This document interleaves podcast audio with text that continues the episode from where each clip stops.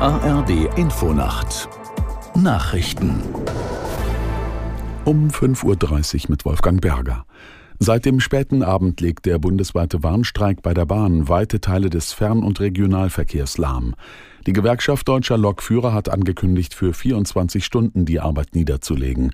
Aus der Nachrichtenredaktion Isabel Lerch. Wer an diesem Freitag auf seine Bahnfahrt verzichten kann, sollte dies tun, so die offizielle Bitte der Deutschen Bahn.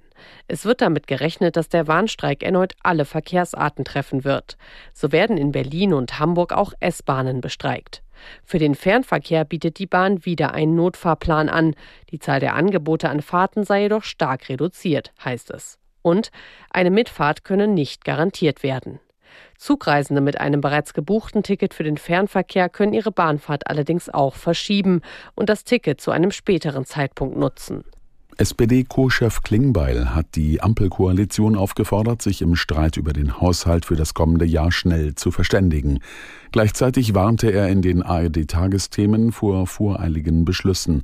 So dürften im Etat für 2024 etwa Sozialleistungen oder auch Investitionen in die Industrie nicht gestrichen werden.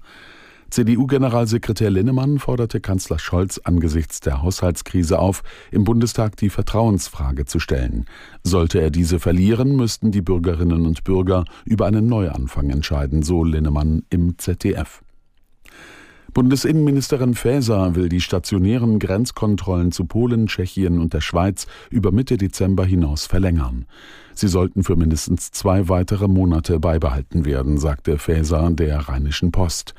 Die seit Oktober bestehenden Kontrollen seien wichtig, um die irreguläre Migration nach Deutschland einzudämmen und die Kommunen zu entlasten. Unterhändler des Europaparlaments und der EU-Staaten haben sich auf strengere Energievorgaben für Gebäude geeinigt. Private Hauseigentümer sollen aber nicht gezwungen werden, ihre Immobilien mit viel Geld zu sanieren. Aus Brüssel Andreas Meyer-Feist. Für Millionen Eigentümer und Mieter auch in Deutschland sei das eine gute Nachricht, erklärte der CDU-Europaabgeordnete Dennis Rathke nach der Einigung. Hauseigentümerverbände hatten bei einer verbindlichen Renovierungspflicht davor gewarnt, dass ältere Gebäude sofort an Wert verlieren könnten. Bis 2035 soll der Energieverbrauch von Wohngebäuden um 20 bis 22 Prozent abgesenkt werden und das Wetter in Deutschland.